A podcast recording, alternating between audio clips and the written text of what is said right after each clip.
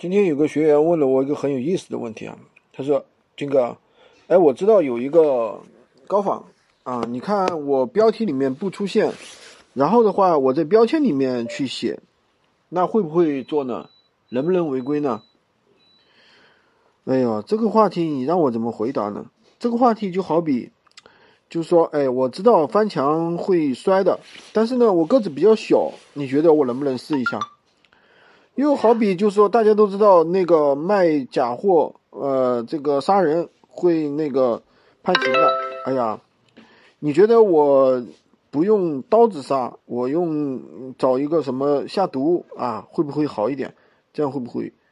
其实我觉得啊，现在大家去做正规的这个做闲鱼无货源卖货，一定要用正规手段，不要去想一些歪门邪道，想一些歪门邪道，也许。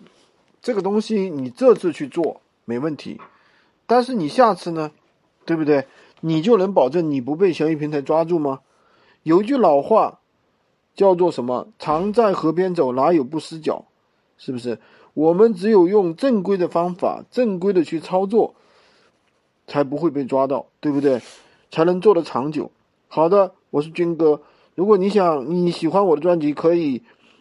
关注我，也可以订阅我的专辑。如果你想获取更多的闲鱼无会员干货，可以加我的微三二零二三五五五三五，获取闲鱼快速上手教程。